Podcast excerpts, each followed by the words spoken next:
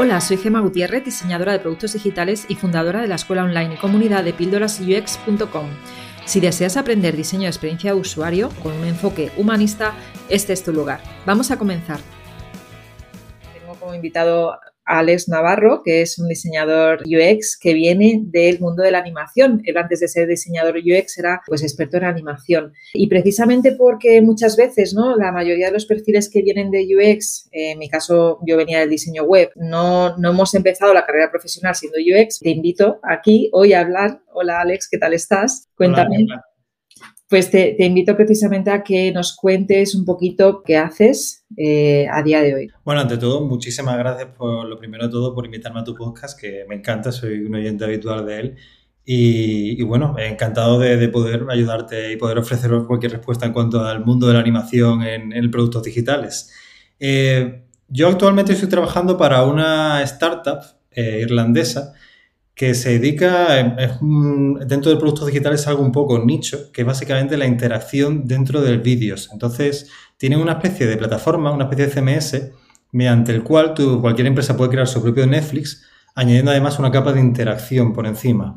Eh, pudiendo, por ejemplo, imaginemos que ves Stranger Things o ves cualquier capítulo de Netflix y dices, ah, me gusta esa chaqueta de ese personaje, pues podrías pausarlo, te aparecería un botoncito y ahí podrías comprar eh, esa chaqueta. Entonces, pues eso es lo que mi empresa realmente se, se, especializa. Y yo dentro de ahí, pues soy eh, diseñador de UX UI y bueno, estamos creando varios productos, todo teniendo muy en cuenta la interacción, eh, el mundo del streaming y todo, todo ese tipo de cosas. Pues precisamente porque vienes de este mundo de la animación, pues lo, lo primero que me gustaría que nos contaras es qué consideras tú que aporta la animación al diseño digital. Pues eh, diré que lo primero todo, bueno, es que eh, lamentablemente la animación para en cuanto a productos digitales se suele dejar para el final cuando yo lo identifico como un elemento bastante importante, como una capa casi al mismo nivel que, puede ser pues eh, el color, el visual design, un, un, sistema de diseño incluso. O sea, creo que, creo que la animación debería estar en un sistema de diseño actualmente hoy en día.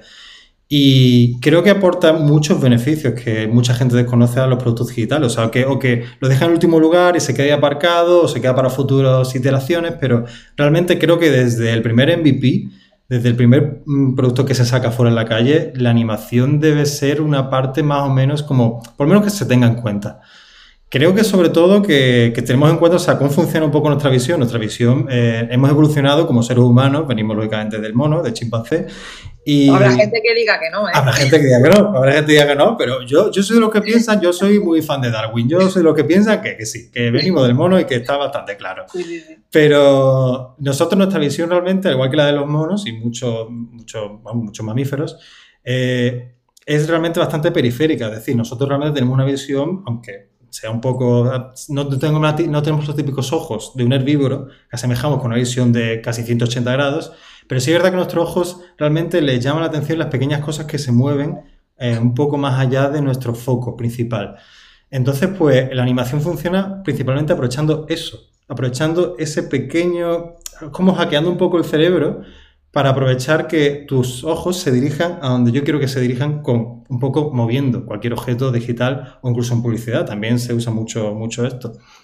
Y debido a esto también, pues eh, creo que aparte de, su principal función, que es dirigir la mirada hacia donde queremos que el usuario mire, eh, creo que también una parte muy importante es la propia personalidad del producto. Es decir, eh, no todos los productos son iguales a nivel de animaciones y eso también ayuda a que tenga una personalidad marcada cada producto. Es decir, por poner un ejemplo, eh, la animación de rebote, de un simple botón rebotando y demás, suele ser una animación que me evoca un poco un sentimiento de cómico, de diversión y tal.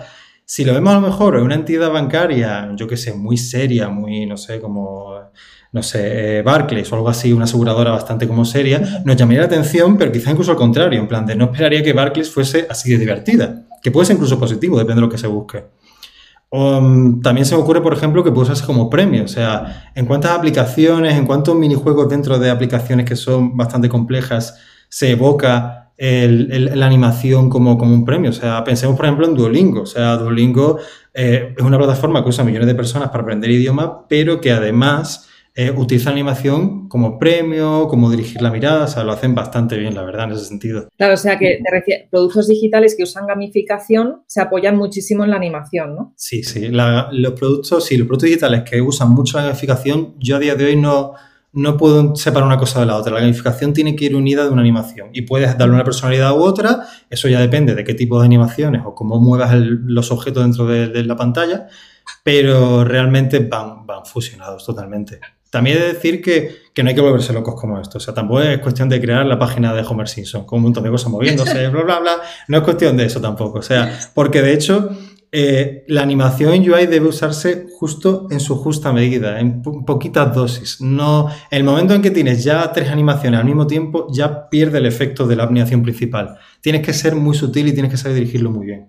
Claro, entonces justo esto engancha con la siguiente pregunta que tenía, que es ¿por qué son útiles las animaciones en, los productos digitales, ¿no? Que ahí ya esas mini animaciones de las que hablas, entiendo que hablas de microinteracciones, ¿no? Que es un poco distinto a las animaciones. ¿Podrías contarnos? Sí, o sea, sí, en cuanto, bueno, eh, comentar también que eh, en la parte de, UX o para que sea muy importante, o sea, la, dentro de, la, parte de UX, de desarrollo UX del producto, las animaciones también pueden servir para incluso hacer interacciones bastante memorables, como por ejemplo el caso de Tinder. O sea, tú puedes hacer una interacción como una seña de tu producto incluso, o sea, puede llegar a ese nivel, o sea, nadie se imagina Tinder, por ejemplo, sin hacer un, swipe para la izquierda, un swipe para la derecha. Y eso al final es animación y eso al final es una microinteracción, o sea, hasta ese punto puede penetrar lo que es la animación en el branding y en la imagen de marca de, de, una, de una, empresa. Y también a mí, me, por ejemplo, mi, mi actual, eh, mi actual rol dentro de mi empresa, me ayuda un montón también la animación para conceptualizar. O sea, me apoyo mucho en el UX Design, somos mucha gente de muchas partes del mundo, entonces todos hablamos inglés, lógicamente, pero eh, siempre ayuda mucho más y siempre es mucho más fácil, mucho más rápido si yo voy a un ingeniero y le digo, esto es lo que quiero. Y, y lo está viendo. Y le pongo un loop, un video loop de 5 segundos y está viendo la animación que quiero. Y ahí no hay dudas, o sea, como es esto, no hay otra cosa. Entonces, a nivel de UX, ayuda bastante, o sea, eso. Luego también lo que comentabas un poco de lo que es una microinteracción, a mí me gusta definir que, claro, animación qué es, o sea, ¿qué es, la, animación dentro del entorno digital? ¿O qué es una microinteracción? ¿Cuál es la diferencia? Animación realmente, como su nombre un poco indica y todo el mundo creo que, lo sabrá, es todo. O sea, todo lo que se mueve dentro de un producto digital realmente tiene algún tipo de animación de un modo u otro. No tiene por qué ser una, no tiene por qué ser una, una, ilustración que se convierte en otra cosa, que se ha hecho a lo mejor en un programa específico, también puede estar hecho simplemente desde código, desde JavaScript o CSS, pero tiene un cierto tipo de, animación. Las microinteracciones, en cambio, yo por lo menos las defino son aquellas que, animaciones que se producen cuando el usuario interactúa en un componente dado. Es decir, cuando yo le doy a un botón o cuando yo le doy a un switch o cuando yo espero que haya un feedback de ese componente cuando yo lo aprieto. Al igual, que esto ya hablaremos también ahora, al igual que es lo que espero que suceda en el mundo real. Cuando yo abro una puerta en el mundo real, espero que el pomo lógicamente baje y abra la puerta. Pues al final se trata un poco de replicar ese tipo de sensaciones que hemos visto siempre en el mundo analógico, el mundo digital. Y esa para mí es la gran diferencia entre animación y microinteracción, lo que es el, feedback y el esperar que haya algo que te devuelva esa sensación de, vale, lo he activado, lo he desactivado o esto me lleva a otro punto. La gente que nos está escuchando, para que se imaginen eh, cómo podrían ser las microinteracciones, ¿nos podrías poner algún ejemplo? Sí, eh, por ejemplo, o sea, microinteracciones puede ser desde muchísimos tipos de interacciones, o sea, siempre lo que haya un feedback, pero puede ser desde rellenar un formulario cuando estamos haciendo un email, esa, si hay algún tipo de animación incluso muy sutil en la que, por ejemplo, eh, el enunciado se mueva para dejar espacio a que tú introduzcas tu contraseña a tu email, eh, mm, cualquier cosa en formulario realmente que mueva un poco, que se adapte. hay un montón de aplicaciones ahora, o sea, de, como Typeform, creo que se llama. Typeform se apoya mucho la animación también para ayudar a, que no haya barreras a la hora de hacer formularios. Pero también se me ocurren botones de acción, por ejemplo, desde el típico botón en el que te ayuda a pasar de una pantalla a otra, o volver atrás. O sea, eso al final tiene un tipo de animación, si se hace bien, y tiene un tipo de, microinteracción con el usuario. Depende, ya te digo, depende hasta qué punto lo han desarrollado o no al final del producto. Pero yo qué sé, también puede ser cuando se confirma un proceso, por ejemplo, la, notificación de que esto ha ocurrido, eh, volvemos a lo mismo. Eh, estamos acostumbrados a que simplemente aparezca una especie de, pop-up o una especie de modal ahí a la izquierda de la pantalla y ya está, pero eso se puede hacer de una manera muy divertida también para señalizar más personalidad. O sea, realmente va muy pegado a la imagen de marca. Pues yo lo veo también muy el mensaje que te sale, ¿no? De confirmación. Eh, si, si tiene ahí una pequeña animación, pues como también te puede, no sé, te hace como la experiencia un poco más eh, atractiva, ¿no? Eh, y también es, es como más como que te entran más ganas. Yo creo que genera eh, lo que se llama el engagement del usuario, que son el, continuar utilizándolo, ¿no? Creo que puede ayudar también la animación a esa parte, ¿verdad? Totalmente, de acuerdo. está demostrado por un montón de estudios que da más valor al producto. Cuando no es lo mismo que alguien interactúe con un producto digital que realmente está estático o que está bastante estático que cuando vemos que, que algo tiene cierta vida o que realmente parece que responde un poco a lo que estamos haciendo o que tiene ciertos movimientos. O sea, no sé, ¿qué sería, por ejemplo, los asistentes de voz? ¿Qué sería los asistentes de voz sin esa animación gráfica que te muestra que te está escuchando de una manera bastante abstracta, por ejemplo? O sea, realmente tiene muchísimos usos más allá del que normalmente pensamos, o sea, la animación. Sí, de hecho, eh, quien tenga en casa eh, Alexa, por ejemplo, eh, te, con la luz eh, y con los movimientos te va diciendo si está conectada, si no está conectada. Si, por ejemplo, le das al botón de que no quieres que escuche, se pone en color rojo de repente, ¿sabes? Entonces, ahí va variando las animaciones de color que tienen y, luego también otra cosa ya es eh, la forma en la que se comunica, ¿no? Eh, pero, pero bueno, es, a mí me parece súper interesante el trabajo que haces eh, y más trabajando en un equipo internacional, que tengo que decir que Alex está trabajando desde el sur de España, desde Andalucía, para una empresa que está en Irlanda. Y soy muy afortunado, soy extremadamente afortunado, totalmente, totalmente, totalmente. Me siento muy privilegiado, sí, sí. Y bueno, pues cuando hablábamos de grabar este episodio precisamente, pues salió una palabra que yo te dije, tienes que hablar de ello. Y entonces que me gustaría un poco que nos explicaras, eh, y aquí quizá nos vamos un pelín de la animación, ¿vale?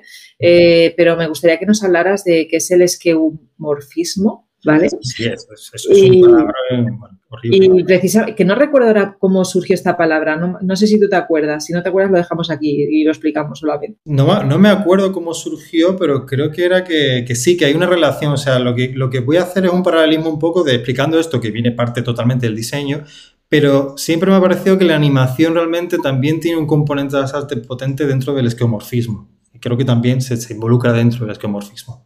Venga, tú que pronuncias mejor la palabra, ¿qué es eso? Ese palabra tan, tan extraño, esqueomorfismo.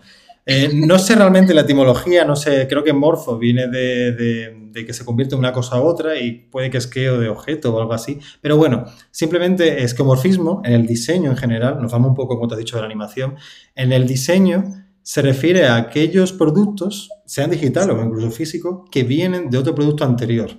Esto viene muy bien en productos digitales porque eh, los que ya quizás tenemos, los que no somos generación Z, hemos tenido quizás iPhones o, incluso dispositivos Android también en plan de hace ya, pues, no sé, 10 años por lo menos. Eh, cuando todo estaba por hacer, cuando todo estaba en el terreno del UI por hacer, esto es lo que lo, petaba, esto era lo, lo, que se llevaba. ¿Por qué? Porque había que traerse muchas cosas que usamos en el mundo analógico al digital. Entonces había muchas aplicaciones que funcionaban, que eran un reflejo exacto de cómo era ese producto en, el mundo analógico.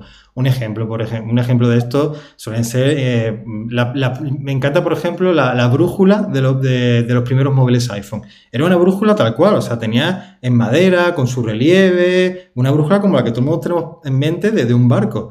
Y si vemos, por ejemplo, cómo es esa brújula ahora, pues es, otro mundo. Sigue siendo una brújula, pero ha perdido muchos elementos esquemórficos, por así decirlo, que vienen de, esa brújula analógica. Pero hay un montón de elementos así. O sea, a mí, dentro de esquemorfismo, me gusta categorizar como dos grupos. Un primer grupo en el que han partido de ese esquemorfismo, como, todo, como todas las aplicaciones y como todo a nivel de diseño, y luego han sabido evolucionar. Como un ejemplo, eh, para mí que es perfecto, es el propio icono de Instagram no es tan longevo de hecho, pero Instagram, su primer icono era una Polaroid.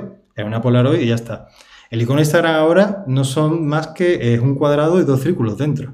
Pero porque se han quedado con los elementos más básicos y más primordiales que le dan forma a esa Polaroid. Y entonces han pasado realmente un diseño esquemórfico, una Polaroid al uso, a algo mucho más abstracto, algo mucho más enfocado a un diseño plano, por así decirlo. La estantería de los, móviles, o sea, de iOS, de cuando te bajabas un libro en un móvil o un iPad al principio, era una estantería como la que tenemos todos en casa, o sea, de madera, con sus relieves, sus libros puestos, o sea, eso ya Con la textura de madera, es que voy a buscarlo, a ver si lo puedo poner en las referencias. Sí, sí, sí, sí, sí, totalmente. O sea, hay, un montón, o sea, de estas cosas. A mí también me chifran porque es verdad que ayudan a ver cómo hemos, cómo hemos evolucionado, cómo hemos hecho ese camino realmente hacia poco a poco yendo hacia un entorno más digital. Pero dicho esto, hay muchas cosas que siguen siendo esquemórficas y que creo que ya nunca cambiarán. O sea, hay muchas cosas que no, que no nos damos cuenta, pero siguen reteniendo una parte muy importante de ese producto, el que viene del mundo analógico, y, ya no lo van a dejar. Podría decir el mítico, que todo el mundo usa esto como ejemplo, el mítico disquete para guardar. En plan, tú le dices ahora a un chaval de la generación Z que, que, eso, que el símbolo para guardar era un disquete y eso, y bueno, te llaman de todo. Pero lo que me refiero con esto es que eh, realmente eso ya se ha quedado como un reflejo de, vale, este es el icono de guardar, pero hay muchas más cosas, o sea...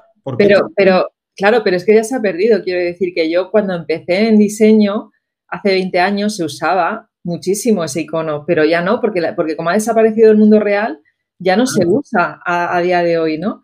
Eh, pues es decir, en el momento en que la metáfora deja de existir en el mundo real, no tiene sentido que se mantenga en el mundo digital. Claro, por ahí. claro o evoluciona el mundo digital a unas líneas mucho más finas hasta que ya a lo mejor se convierte en otro modo. A lo mejor dentro de 20 años el icono de, de guardar ya es otra cosa completamente diferente que no tiene nada que ver de donde partió. O sea, pero hay muchos, ya te digo, muchos productos que todavía siguen manteniendo la esencia esquemórfica. O sea, tú cuando haces una foto con tu móvil seguramente suene como una reflex. Y eso realmente no tiene ningún sentido, o sea, porque tu móvil no es una reflex, no es, una reflex, lógicamente, pero suena como una cámara de fotos, totalmente. El teclado que todo el mundo usamos en el ordenador, el teclado QWERTY que usamos en los móviles, eso viene realmente de la máquina de escribir de toda la vida, o sea, y se ha demostrado que no es de hecho el diseño más óptimo para escribir en absoluto, pero es un diseño que ya está tan instaurado, tan implementado, que no se va a poder cambiar, o sea, que es que ya es, para los restos. Eh, una calculadora, o sea, y le pasó lo mismo que la brújula, a pesar de que vayan un poco en esa dirección de intentar distanciarse de su elemento analógico, nadie se imagina una calculadora si no está en la misma disposición que una calculadora analógica. No puedes, no tiene sentido reinventar una calculadora, aunque hubiese mejores maneras, porque ya todo el mundo tiene esa calculadora en su cabeza. Y para un poco terminar de enlazar, yo pienso que las animaciones siempre también van a pertenecer a este como segundo grupo. Las animaciones nunca van a dejar de ser eh, esquemórficas. O sea, ¿por qué? Porque a nosotros, aunque pongamos una animación en un entorno digital, un entorno en el que no está limitado ni por gravedad ni por físicas, eh, realmente nuestro ojo, por evolución supongo que también, esto es una teoría mía, pero está acostumbrado también a cómo las cosas se mueven en el entorno real. Entonces, cuando tú intentas imitar ese movimiento y aplicarlo en un producto digital, tienes que tener en cuenta cómo se comporta un objeto en el mundo real y que, y que hagan los mismos movimientos, que más o menos funcione con cierta física. Cuando en realidad no tiene sentido porque en el entorno digital no hay límites, no hay gravedad, nada nos limita en ese sentido. Pero si lo hacemos de otra manera, si lo hacemos artificial, a nadie le va a gustar esa animación. Nadie, nadie va a ver ese movimiento como real o como algo que realmente funciona. Entonces, en mi opinión, la animación sigue siendo esquemórfica y lo seguirá casi por siempre. Sí porque es como que necesitamos, seguimos necesitando el ser humano relacionar lo real con lo digital, nos, traemos siempre lo real a lo digital. Esto es súper interesante. Y ahora vamos a adentrarnos un poquito en el tema de los sesgos, porque eso es algo que yo no lo sabía, pero está que también afectan eh, a la animación. Me gustaría que me contaras pues, eh, cuáles son los usos de la animación en el producto digital y que nos explicaras los, los sesgos eh, de los que ya me habías hablado, que era, por ejemplo, el de la ceguera al cambio Sí. el de la versión a la pérdida. Es a la pérdida, sí, sí, sí. Por ejemplo, el de la ceguera al cambio es simplemente como una regla, también psicológica, que básicamente de lo que se trata es que eh, el, ojo humano siempre, esto por ejemplo, en plan, que no, lo voy a hacer ahora porque para el podcast no, no se va a ver, pero si yo por ejemplo es, eh, cojo un objeto y lo escondo detrás de una mesa, cuando, con mi mano, cuando yo levanto otra vez la mano, tú esperas ver ese mismo objeto esperas que lo haga, pero si lo hago muy rápido, es como que tu ojo tiene todavía que necesita como unos microsegundos para acostumbrarse. O sea, al, ojo, a la visión humana no le gustan los cambios bruscos. No le gustan. O sea, siempre tienes que apuntar a, a hacer una transición, y de hecho es para esto, para lo que se usa analizar una transición de un estado a otro. Eh, esto se usa mucho, por ejemplo, lo habrá visto mm, todos los que están escuchando el podcast, habrán recibido alguna vez el típico vídeo del amigo que le manda un vídeo de a ver si eres capaz de encontrar todas las cosas que cambian en esta escena. Entonces, se trata de una escena, un vídeo de YouTube en el que hay como un montón de personajes y a medida que va avanzando la escena, pues se van cambiando de traje, van apareciendo otros personajes, te cambian todo y no te das cuenta. Pero no te das cuenta porque realmente eh, es un truco, también usan, por ejemplo, los magos. Aunque tendemos a pensar, y realmente nuestra visión es periférica y tal, es muy fácil también enfocar nuestra visión a un punto. Es un poco lo que hablamos al principio, en plan de la animación se trata de coger la visión del usuario o del espectador, también en publicidad también se aplica, igual, y llevarla donde nosotros queremos. Y ahí realmente, aunque realmente seas consciente de la visión periférica, realmente te estamos llevando donde queremos llevarte a través de la animación, a través de boquete, a través de transiciones, para pasar de un estado a otro. Eh, a nadie le gustaría, ya te digo, ver un cambio brusco de, un, de un estado a otro. Imaginemos que, por ejemplo, yo estoy en una pantalla principal y quiero ir al menú. Si de repente presiono un botón y me aparece el menú de repente, es como que me voy a sentir desubicado. En plan, aunque yo le he dado, aunque quiera ir al menú, todavía no sé si ese menú parte de ese botón o de dónde viene. Entonces necesito aplicar una transición para que vaya un poco de menos a más y para que el ojo y la visión humana, bueno, yo también el cerebro interprete de, ah, vale, esto viene de aquí o esto pasa de aquí. Entonces, eso es realmente un poco la ceguera al cambio, el intentar eh, que, que, cuando hay un cambio de estado de un dispositivo a otro, se haga una transición suave, porque si lo haces de manera abrupta, eh, realmente el usuario va a estar un poco mm, confuso y desubicado. Esa es una. O sea, luego lo que tú comentabas también como la versión a la pérdida, es muy interesante porque la versión a la pérdida, para quien no lo sepa, es como un fenómeno psicológico que establece que la mayoría de, de los seres humanos realmente eh, preferimos, en un estado casi de, iguales circunstancias, preferimos no perder antes que ganar. Es decir, yo a ti te digo, el típico concurso de, 50 por 15, o sea, eh, si yo te digo a ti, oye, eh, ¿quieres seguir jugando? Y a lo mejor tienes un 80% de posibilidad de ganar. ¿O prefieres plantarte e irte con lo que ya tienes? A riesgo de que si sigues, pierdes lo que ya tienes. La mayoría de la gente se lleva el premio, se, se, lleva, se planta, o sea, se lleva, se dice, me voy, me voy con el dinero que tengo y ya está. Eso es aversión a la pérdida. Aunque incluso se le diga al usuario que posiblemente gane, la mayoría de nosotros decimos, no, es que si hago esto mm, puede que pierda todo o puede que pierda esta oportunidad. Y de eso se trata. Es que eso, es que eso yo lo he visto mucho en, eh, pues en, en, los mensajes que se da al usuario, en utilizar determinadas técnicas que están muy unidas a marketing, ¿vale? En animación, ¿cómo funciona? Claro, la animación sirve para potenciar ese efecto. Es decir, imaginemos, por ejemplo, esto realmente es un, es un dark, dark pattern, es un patrón oscuro, como quien dice. O sea, realmente es éticamente incorrecto usar esto, pero todo lo hemos visto en cualquier parte, pero lo vamos a ver muy fácil. Si yo te pongo a ti, tú estás en una tienda, imaginemos Zara, imaginemos una tienda online, donde sea, y de repente sale un pop-up que te dice, tienes un 20% de descuento en todo lo que tienes ahora mismo en el carro, pero tienes que comprar antes de eh, de, tal hora, por ejemplo. Eh, imaginemos que antes de que, en vez de ponerte, tienes que comprar esto antes de las 7, imaginemos que en vez de eso aparece una cuenta atrás. ¿Qué crees que ocasionará más aversión a la pérdida para el usuario? ¿El que establezca una hora, el que aparezca una hora estática fija o el que aparezca una cuenta atrás realmente bien diseñada? Yo he visto cosas bastante, incluso mm, hardcore, bastante fuertes a este nivel, como, como que cada vez que avanzaba más el reloj, más grande se volvía la fuente de los números. O sea, todo eso es animación, o sea, la animación está potenciando el efecto de versión de la pérdida. La animación te está diciendo cada vez más, oye, que el reloj está corriendo. Y si no compras esto antes de esto, es que vas a perder este descuento o vas a perder esta magnífica oportunidad. Eso realmente es, ese efecto, es para la animación un poco soportando o ayudando, por así decirlo, que el usuario al final haga la compra, incentiva la compra. Entonces eso pues, es un uso no éticamente quizás muy correcto, pero un uso que, se usa a día de hoy, que, lo hemos visto todos. Una cuenta atrás de para un, descuento que creo que vamos, que yo lo he visto un montón, la verdad. Pero vamos, que se usa de toda la vida. Eso es una técnica también de marketing de, bueno, ves la oferta, que está, estamos de oferta 15 días o 5 días, pues aprovechala, ¿no? Claro. Claro, claro, pero cuando ves el reloj es como que es como, uff, el tiempo corre, o sea, pero sí, sí, o sea, todo el tema de las animaciones en UI y demás, yo creo que también viene mucho de, de la parte de marketing y de la parte de ventas y de cómo y de la publicidad, de cómo usar la animación para vender o para crear un poco incluso ese storytelling para llevarte a donde queremos llevar al usuario o a la audiencia. Entonces creo que, al final todo está muy relacionado. Sí, lo que pasa es que también tengo que decir aquí que no hay que abusar de ello porque yo cada vez que mm, entro en Booking a reservar algo, Eso está lleno de microinteracciones, animaciones que me vuelven loca. Que si uno acaba de reservar hace cinco segundos, que si vas a perder la oferta, que si. Digo, por favor, dejarme tranquila. Pero claro, ¿ves? Eso es lo que comentábamos. O sea, en Booking lo que han hecho es irse demasiado lejos. Han metido tantas microinteracciones, han metido tantas animaciones que al final, incluso aunque una de, de ellas funcionase, aunque este pop-up de cómpralo ya funcionase, es que hay tantas microinteracciones alrededor funcionando al mismo tiempo que al final confunde al usuario. Estás, la animación, si se hace como lo que te he dicho como ese ejemplo, al final bloquea, hace de barrera al usuario, que es contraproducente, es lo que no queremos. O sea, esto tiene que usarse en su justa medida, porque si al final lo vas aplicando una encima de otra, al final haces que la, principal no funcione. Así que ese es el caso de Booking, por ejemplo. Sí, bueno, por favor, si alguien está escuchando y trabaja en Booking. lo sentimos, ¿eh? era un ejemplo, hombre, si se lo podéis arreglar, guay, ¿eh? pero bueno. Bueno, pues eh, quizá a quienes nos está escuchando puede estar pensando, bueno, ¿y cómo haces esas animaciones? ¿Dónde he aprendido? O sea, que me gustaría aquí que nos contaras un poquito de, dónde vienes. Yo ya lo sé porque llevas desde, yo te conocí cuando, en, enero, ¿no? De este año. Eh, sí. Y ya me contaste un poquito, pero bueno, cuéntale a, a nuestra audiencia que, cómo aprendiste. Realmente sí, yo me metí en esto o sea, de manera autodidacta. Yo estudié la carrera de comunicación visual hace ya bastantes años, más de lo que me gustaría conocer, pero hace ya bastante tiempo. Y me gustó un poco el tema del grafismo y del motion graphics, realmente es como se dice en inglés. Y empecé a investigar por ahí, hice unos cuantos cursos más, pero realmente aprendí de manera un poco bastante autodidacta.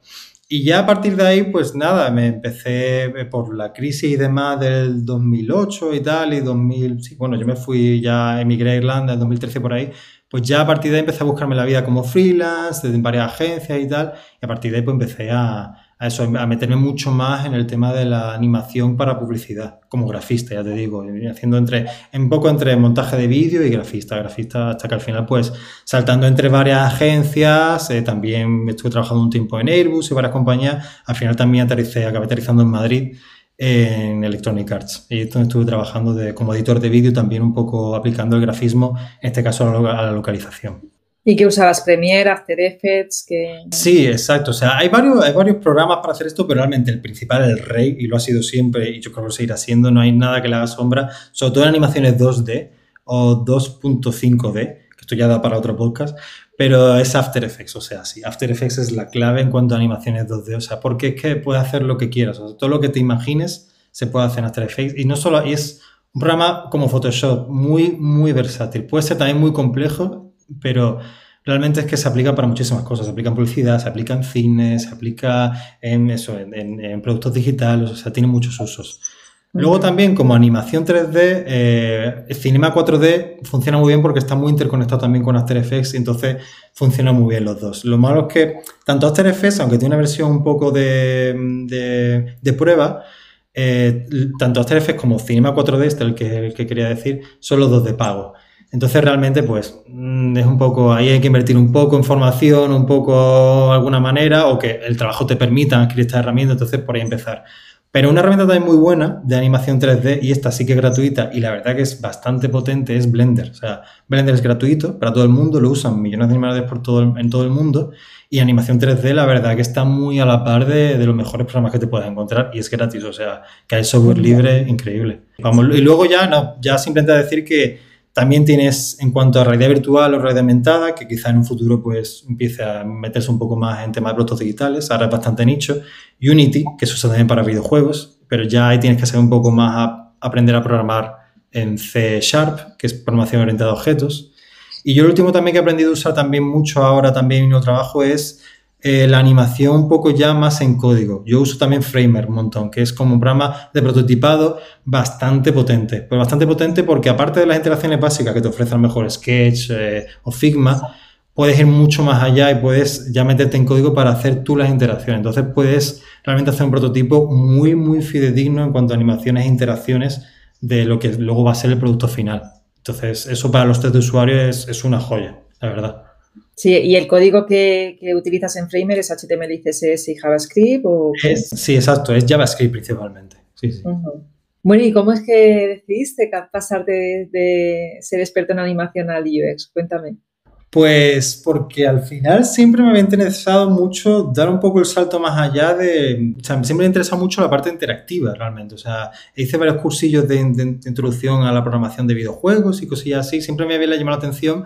Y claro, los límites del grafismo en vídeo es que realmente el espectador es pasivo. O sea, no es un producto que está ahí, lo ves y se acabó. No, no está vivo, o sea, está vivo, pero está vivo dentro de un tiempo dado. No realmente, tú no tienes ninguna interacción, el usuario no hay, el espectador no interacciona directamente con lo que estás haciendo. En cambio, dentro de los productos digitales, pues lógicamente es otra cosa. Tienes que eh, mirar diferentes, el producto diferente, muchas perspectivas diferentes, porque no estás limitado a un tiempo. No es como un vídeo que es un minuto y ya está, y se acabó. Esto realmente puede, puede como Instagram, pueden tirarse horas y todo esto tiene que funcionar al dedillo y es algo mucho más vivo. O sea, realmente un buen producto digital al final lo que hablamos un poco también antes, tiene feedback, como que te contesta. Entonces buscaba un poco esa, esa interacción. Y entonces, pues nada, empecé haciendo pequeñas cosas, al principio aplicaciones con algunos, otras de unos contactos, contactos que, que hice en Irlanda y también algunos aquí. Y, pero vamos, pero al final también de las cosas, y esto es también un poco como patrocinio, esto es un poco publicidad, patrocinio. Pero una cosa también que lo digo de verdad, o sea, que parece que no me han pagado, no me han pagado por hacer este anuncio, de verdad. Gema no me ha pagado, pero también aprendí mucho gracias a tu grupo de trabajo. O sea, que eso fue, yo considero que, que no hay nada mejor calidad-precio en cuanto a la hora de, hacer un portfolio y sobre todo alguien que te asesore mm, tan personalmente de esa manera, esté tan encima y que, y que no haya ningún, ninguna cosa por, por, por, perfilar o por pulir, todo, todo Así que también Muchas gracias a ti también por eso, porque, porque realmente todo el portfolio que tenía también lo reordené un poco gracias a un poco a, tu visión y lo que me dijiste de, oye, cambia esto, cambia lo otro. Y vamos, me ha ayudado muchísimo, ya, te digo. Pues que, es que de hecho acabaste el curso de grupo de trabajo en, creo que fue en marzo, y en ¿cuándo encontraste el trabajo? En junio, o sea, empecé ya a lanzar currículum en mayo, pero en junio ya ya tenía ofertas. A ver, también tengo que decir que ellos, eh, o sea, la empresa en la que estás, valoran mucho también ese perfil de animador que tienes, ¿no? Sí, sí, hasta te pedían como, no como skills principales, no como habilidades principales, pero sí pedían que, el candidato tuviese como nociones bastante potentes de vídeo. Entonces ahí es verdad que, ya te digo, mi empresa, la que trabajo ahora es algo bastante nicho, o sea, bastante raro, porque buscaban al final alguien que subiese productos digitales, pero con experiencia en vídeo lo cual yo la verdad es que no conozco ningún otro perfil como el mío. O sea, los habrá seguramente, pero es, bastante raro. Entonces, pues yo creo que también ahí tuve bastante suerte. Pero, pero es verdad que también tuve otras, otras opciones en la mesa que no estaban tan vinculadas al, vídeo, que también lo, veían como algo muy positivo. Y sobre todo creo que si cualquier persona viene del mundo del diseño, ya en ese sentido, no sé, la gente como que lo ve bastante, lo tiene bastante en cuenta. Entonces, pues en, en mi caso también creo que eso ayudó. Pero que, que ya te digo que realmente me ayudó mucho a, a crecer mi portfolio y a fortalecerlo, realmente.